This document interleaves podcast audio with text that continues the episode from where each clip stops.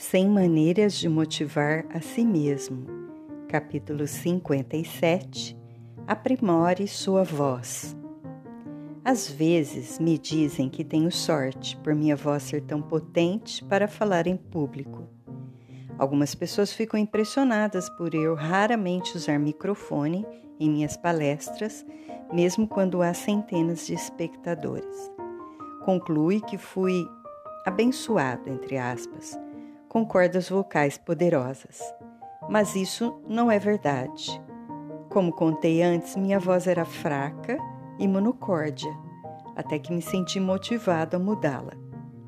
Dois momentos me inspiraram a aprimorar a voz. O primeiro foi uma entrevista que li anos atrás com o astro de cinema Richard Burton, entre entre parênteses, dono de uma das vozes mais impressionantes de todos os tempos. Burton dizia que a voz era o seu ganha-pão, por isso toda manhã no chuveiro ele cantava para exercitar as cordas vocais.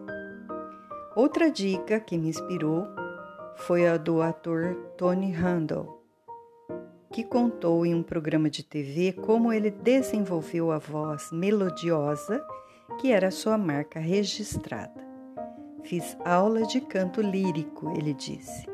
Descobri que cantar ópera era a melhor técnica para soltar minha voz no palco. Nunca mais me esqueci dessas duas entrevistas. Todo dia ligo o rádio do carro e começo a cantar. Aumento bem o som e canto no tom mais alto possível. Faço isso mesmo quando não estou com vontade. Nas palavras de William James, um dos fundadores da psicologia moderna, há ainda outro benefício. Nós não cantamos porque estamos felizes, nós ficamos felizes porque cantamos. Antes de uma palestra, chego próximo ao local com mais de uma hora de antecedência e continuo a dirigir, dando voltas na vizinhança, cantando feito um maluco às vezes tenho medo de que o cliente possa cruzar comigo e perceber que estou cantando com Elvis, mas os benefícios valem o risco. Sinto que quando dirijo e canto assim, minha respiração fica melhor, o timing e o ritmo da fala também, e consigo fazer minha voz se projetar por todo o auditório sem esforço algum. Se você acha que não precisa ter uma voz boa para subir na carreira, uma prática tão esquisita quanto a minha talvez não lhe pareça necessária, mas todos nós falamos. Uma voz agradável, calma e confiante é uma grande vantagem para qualquer pessoa cujo emprego envolva se comunicar. Você não está limitado à voz que tem hoje. Procure um fonoaudiólogo sério para um tratamento e logo você criará a voz que gostaria de ter. Quanto mais forte for a sua voz, maior será a sua autoconfiança. Quanto maior a sua autoconfiança, mais fácil será motivar-se a si mesmo.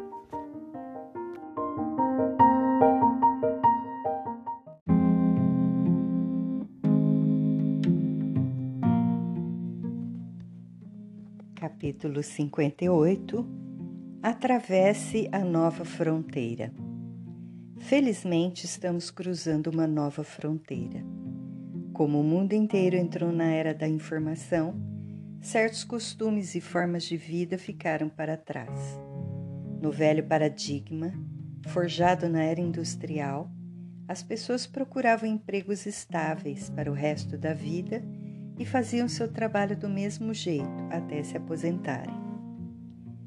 Mais velhas e aposentadas, elas se tornavam totalmente inúteis para a sociedade e viviam dependendo do governo, dos parentes ou da poupança que acumularam ao longo da vida.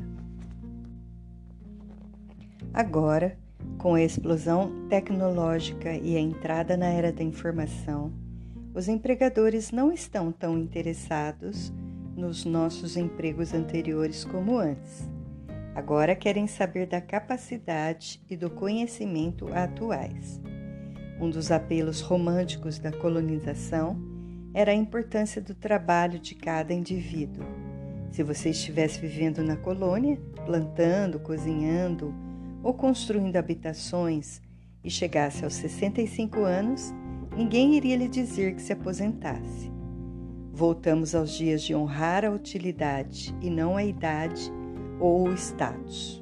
Por exemplo, se a minha empresa estiver tentando se inserir no mercado chinês para vender software e você, com 70 anos, souber falar chinês fluente, tiver muito conhecimento de programação, além de energia e entusiasmo, como poderei ignorá-lo? Bill Gates disse: Nossa empresa tem apenas um ativo, a imaginação humana. Se você tirasse todos os escritórios, propriedades, móveis, equipamentos e outros ativos físicos, tudo o que pode ser tocado da Microsoft, como a empresa estaria? Quase do mesmo jeito que está agora. Isso porque, no mundo de hoje, o valor de uma empresa está em sua mentalidade e em sua criatividade, não em suas posses. Essa é uma ótima notícia para todos. Se você desenvolve suas habilidades Continua a aprender coisas novas, está por dentro das tecnologias mais recentes, sabe se comunicar bem em uma língua estrangeira ou é especialista em uma cultura ou mercado de outro país, você tem o que precisa para se tornar valioso. O grande técnico de basquete, John Wooden, recomendou viver sob o seguinte lema: aprenda como se fosse viver para sempre. Viva como se fosse morrer amanhã.